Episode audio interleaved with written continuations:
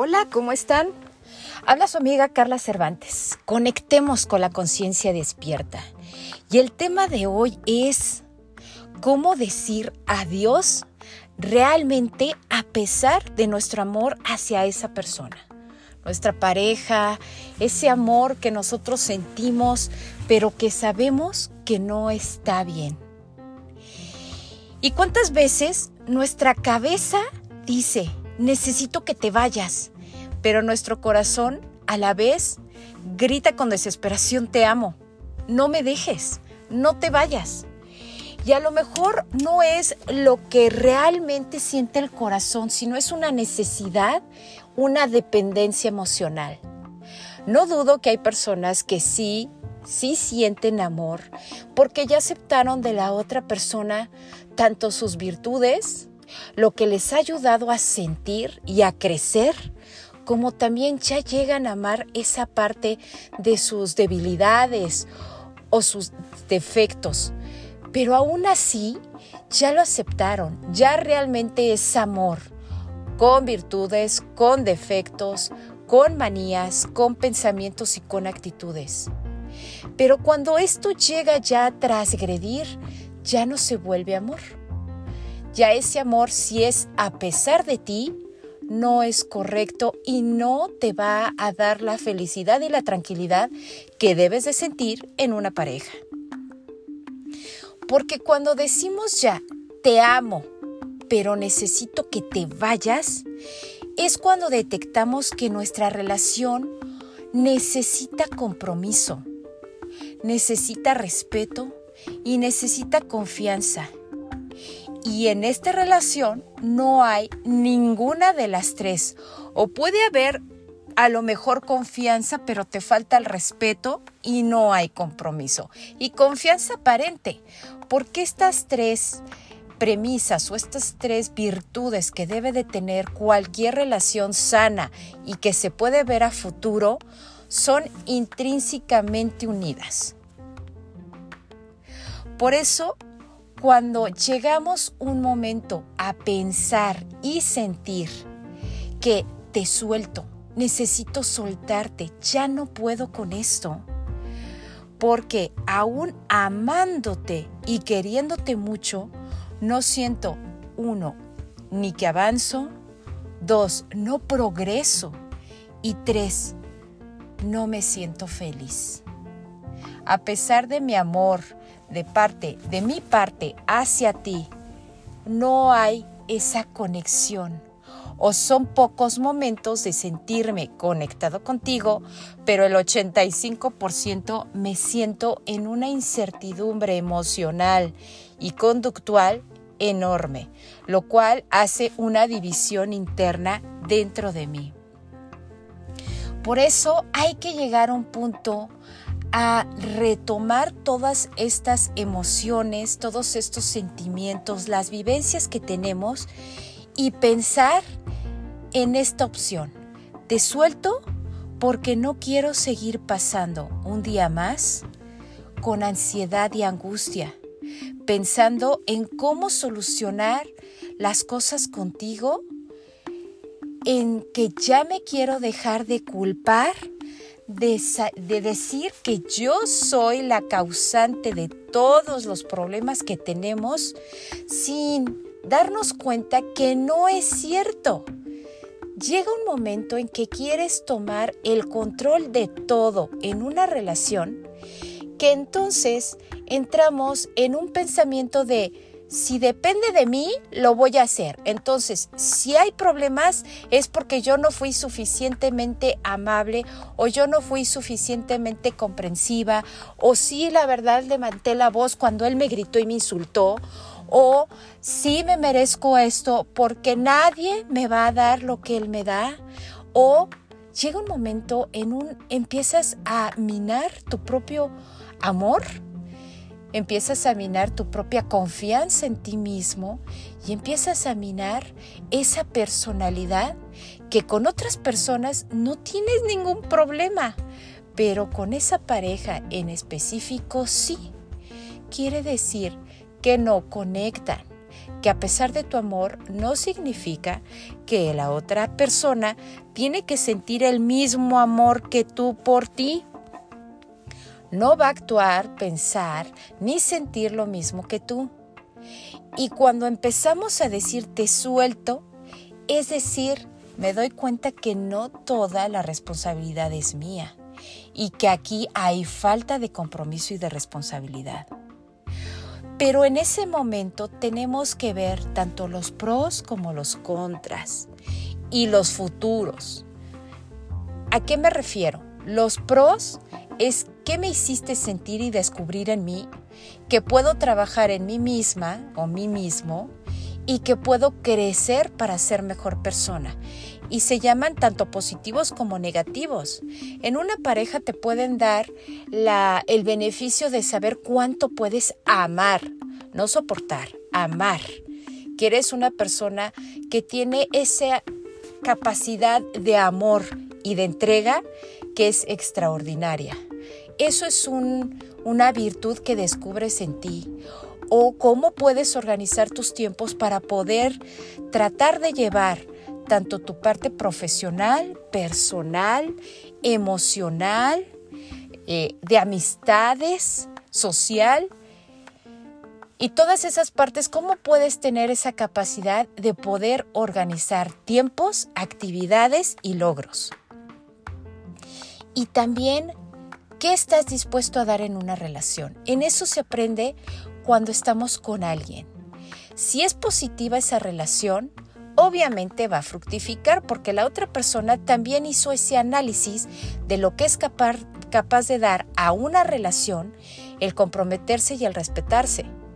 Pero también tenemos aptitudes negativas positivas en las cuales nos damos la capacidad de decir, tengo resiliencia, tengo también eh, la capacidad de ser comprensivo y compasivo con las reacciones de otros y tengo la capacidad de ser una persona que puede controlar sus emociones y no ser reactivo.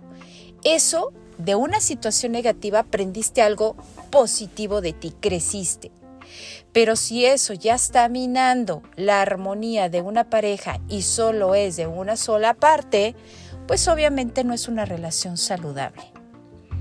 Por eso, cuando ya empezamos a ver nuestras virtudes como pareja, nuestros grandes defectos y nuestro futuro a lo que podemos llegar a sentir, hay que poner altos, hay que saber cuál es el porcentaje de satisfacción en una relación y cuál es el porcentaje de insatisfacción y hay que hacerlo por periodos cortos. No decir, bueno, es que hoy me enojé con él y 15 días nos dejamos de hablar, pero dos días nos reconciliamos y fue un amor intenso y otros dos meses me dejó de hablar o fue maltrato o fue eh, problemitas a diario, a diario, a diario, a diario. Ponlo en una balanza, sé frío cuando estás hablando de tu proyecto emocional, ya que eso lo decide la mente, no tu corazón. Tu corazón vive a base de experiencias momentáneas.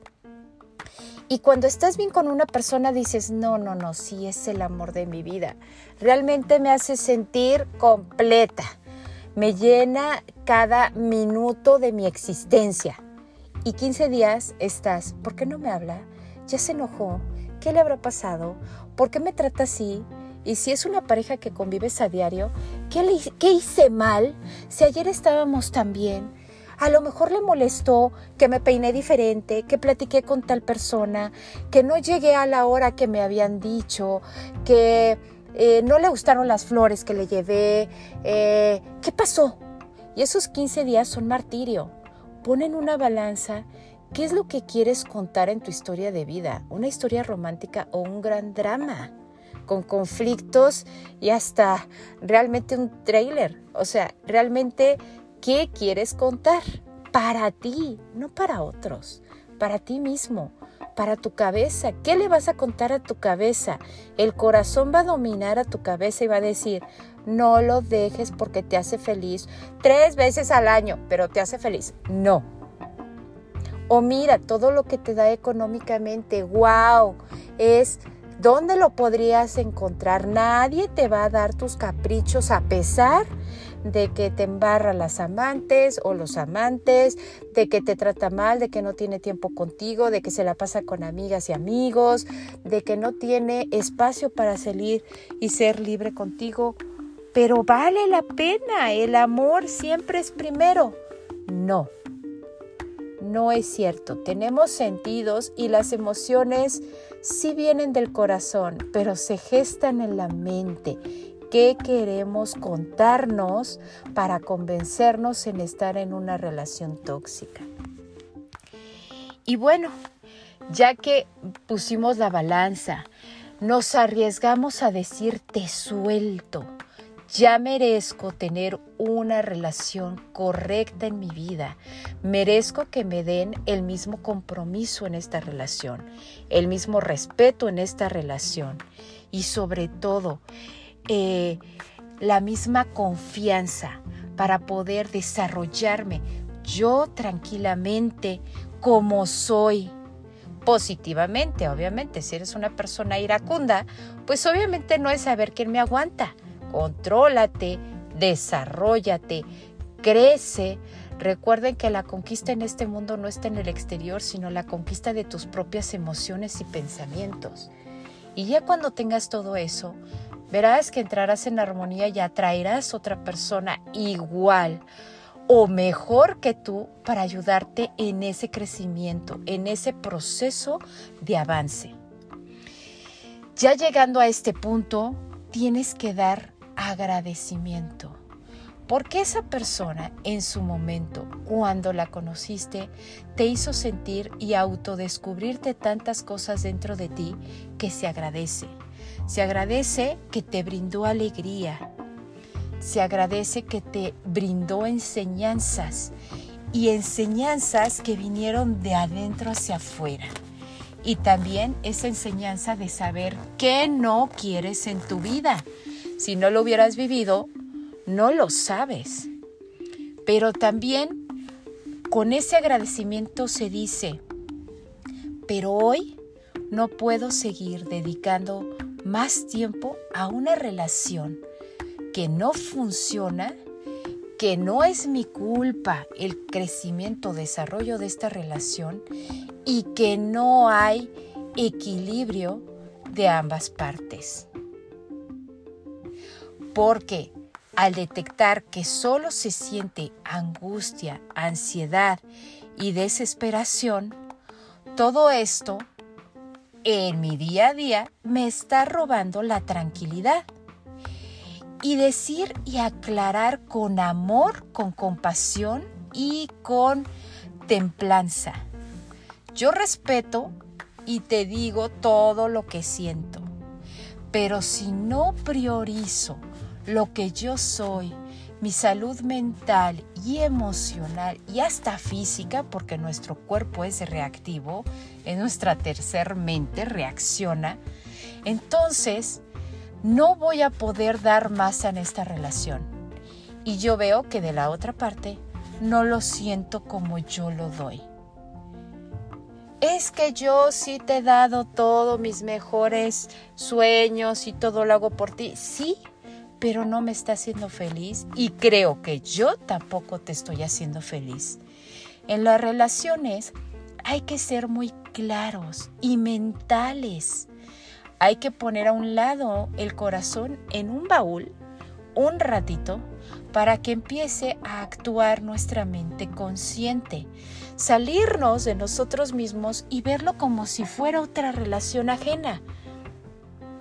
Poner ¿Qué yo le recomendaría a una persona que a cada rato la insulta a su pareja o le cuenta el tiempo o no la deja socializar o siempre dice que llega y no llega y nunca tiene ese compromiso con esta relación, ¿qué yo le diría a la persona que más quiero en el mundo para que pueda ser feliz?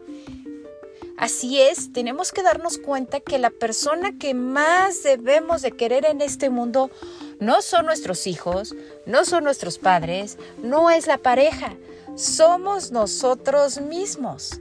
si aprendemos a darnos ese valor, ese lugar de amor priorizado para poder detectar qué nos hace felices y qué queremos para tener una vida tranquila, armoniosa y plena, empezaremos a poder amar realmente a los que más amamos.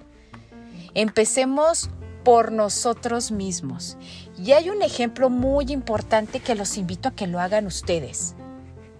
Cuando decimos, ¿cuáles? Dime tres personas que más amas en este mundo. En el pensamiento y en nuestra reacción y hasta en nuestras palabras que decimos, mis hijos, o bueno, mi hijo, mi hija, no hay lugar de priorizar, mi hijo, mi hija y mi esposo o mi esposa o mi pareja o mi madre o mi padre o hasta muchos dicen mi perro, ¿no? Y en esa lista de tres a cinco personas, ¿dónde estás tú? ¿Por qué no te pusiste en el primer lugar? ¿Por qué no te acordaste de ti?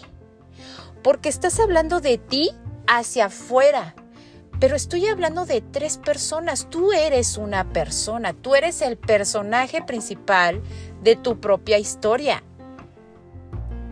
Cuando te pregunto en una película qué personaje te gustó, no te vas a saltar al protagonista y te vas a ir con cómo él amaba a sus hijos. Entonces, los hijos me encantaron, los papás y, y el protagonista lo dejas al final. No, si te encantó la película y el protagonista hizo una buena presentación y tuvo una conexión contigo de empatía, obviamente vas a decir, no, el protagonista es un fregón, o sea, o una fregona, qué bárbara, qué capacidad de resiliencia y qué capacidad de fortaleza. Y es, no, o sea, es una fregona o un fregón. La verdad es, wow. Pero ¿por qué nosotros que somos ese personaje, nuestra propia historia, no te mencionas. Es, te dejas al último. ¿Por qué? Porque nos cuesta decir eso. Creemos que somos egocéntricos, que cómo vas a ser egoísta, qué narcisista, porque tú primero, eso no está bien, no debes de hacerlo. ¿Por qué? Porque nos enseñan a ponernos al final. Muchos padres y madres en nuestra época de pues bueno, hace varios años, ¿qué te enseñaban? Que pongamos a otras personas antes que nosotros, porque eso es el verdadero amor, la entrega total. ¿Y tú? Entonces es la madre mártir que aguantó al hombre golpeador, que trabajó no sé, casi 50 horas al día, porque sacaba horas de donde no existían, para poder mantener a sus cinco hijos, darles la carrera, y sus hijos eran unos ingratos, pero su amor incondicional siempre, siempre le ayudaban a salir adelante. Y luego la abandonaban sus hijos y ella seguía trabajando, teniendo 80 años, vendiendo quesadillas, desvalorada y moría enferma, triste y sola. Eso fue un verdadero amor de madre. No. O un amor de padre que se mataba trabajando para que sus hijos al rato les daba pena que su padre se acercara porque era, no sé, lavacoches, albañil, o era un gran abogado, pero entonces los hijos se sentían insuficientes al lado de su padre y el padre siempre tuvo sufrimiento y no, no, no, no, no somos peones o esclavos de nuestros hijos. Somos debemos de ser mentores, pero un mentor enseña a trabajar a sus hijos, enseña que la vida no es sencilla. Hay muchos problemas, pero les enseñamos a enfrentarlos, tanto personalmente, emocionalmente, mentalmente, enseñándoles a ser nuestros mejores amigos como persona individual. Tienes que convertirte en tu propio mejor eh, amigo y no conflictuarte, sino ver las cosas de manera clara, tranquilas y poder solucionar los problemas en cualquier situación. Ese es un buen padre. Y dejarlos volar, sí, enseñándoles que la vida está en sus manos en un momento de adultez, o sea, ya de conciencia y de madurez mental principalmente y emocional, para que tomen sus decisiones. No queremos tener hijos toda la vida a nuestras expensas y que digan, mamá, es que si no me dices qué hacer, no sé qué voy a hacer. Y tienen 40 años. Y yo sí, mijito, a ver, vamos a ver, te voy a decir qué tienes que hacer porque, ay, no, pobre de mi hijo, la vida es tan cruel. No, no. Piensa, siente, reacciona, busca tu felicidad sin dañar a los de enfrente. Eso es fundamental.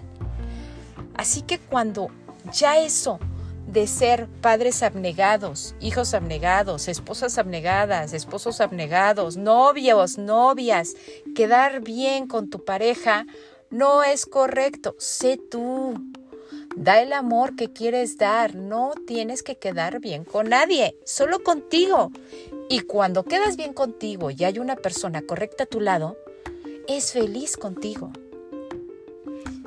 Obviamente, si quedas bien contigo, no es transgrediendo ni rompiendo confianza, respeto y compromiso con la otra persona. Ser conscientes de que estás en una relación. Por eso, hay que decir también, te dejo ir, pero mi intención no es culparte y mucho menos hacerte responsable por mi falta de amor propio al permitir tantas cosas que me hicieron daño, ni tampoco por mi permisidad y mi poca asertividad. Por eso, hoy comprendo que estoy a cargo de mi propia felicidad, que hoy tomo la mejor decisión y la tomamos juntos en lo que es el reconocimiento de ese gran amor que tuvimos juntos, de este amor propio que tengo yo y por tu propio amor también, y es lo que tenemos que cambiar. Por eso hay que romper esta dinámica tóxica que nos está desgastando y que va a llegar un momento en que yo sienta odio por ti y una dependencia que no va a haber nada positivo en mí que yo te pueda dar. Es muy difícil, sí, tomar esta decisión. Y en conclusión, yo les recomiendo que hay que ser fríos. El amor no está en el corazón, está en todo nuestro ser y también está en nuestra mente. Si nosotros creemos que venimos al mundo a sufrir, y a tener un drama en una relación, la vamos a crear. Pero si creemos que podemos contar una linda historia de amor, de compromiso, de respeto, la vamos a encontrar y crear junto con otra persona que piensa lo mismo. No tenemos que pensar que tener una relación es dominar al otro, que me satisfaga todas mis necesidades y entonces así lo amaré. Así seré feliz. No, es un compromiso 50 y 50. Es un respeto 50 y 50. Quiere decir que yo doy mi 100 y él da su 100. Entonces son 200% de compromiso porque se suman. No yo doy 25 y tú dame, por favor, pues los otros 85, ¿no? 75, por favor, para completar el 100. No, es igual. Y esto se habla desde el inicio de una relación. Conforme va pasando el tiempo se va perdiendo la parte del enamoramiento y empieza a, convertirse en lo que es el amor realmente, en aceptarte a pesar de todo lo que tú haces, a pesar de todo lo que tú eres, a pesar de muchas cosas. Se oye triste el a pesar, pero quiere decir que te acepto tal y como eres. Te mereces ser feliz, te mereces poner estas pautas en tu vida, te mereces crear lo que tú quieres vivir. Crea cosas armoniosas y positivas. Vale la pena, el tiempo pasa muy rápido. Realmente crea una gran aventura de vida. Muchos hemos tenido la situación de haber tocado momentos que de una hora a otra a lo mejor perdíamos la vida y vuelves a nacer mental, emocional y espiritualmente. Esto te hace renovarte, valorar lo que realmente tienes y lo que realmente crees tener, pero no lo tienes. Vales la pena tener muchas cosas buenas en tu vida. Así que los invito a que sigan mis podcasts. Hablaremos más de parejas conscientes. Quiero que en este mundo todos podamos vivir felices y plenos, ver de frente, hablar de frente y ser libres, no ocultar o tener dramas de vida creados por nuestra propia mente o aprendizaje emocional que tenemos por nuestra historia de vida. Rompamos eso. Seamos conscientes. ¿Qué quieres contar ahora? ¿Qué te quieres contar ahora? ¿Y qué quieres recordar en un futuro que digas, me atreví, sufrí, lo logré, pero ahora estoy excelente? Gracias por escucharme. Seguiremos en estos temas tan delicados, pero tan hermosos en nuestro amor propio y en tener y merecer una relación verdaderamente sana y plena en nuestras vidas. Les mando muchos besos y cuídense mucho y recuerden siempre vivir con su conciencia despierta. Conéctate. Hasta luego.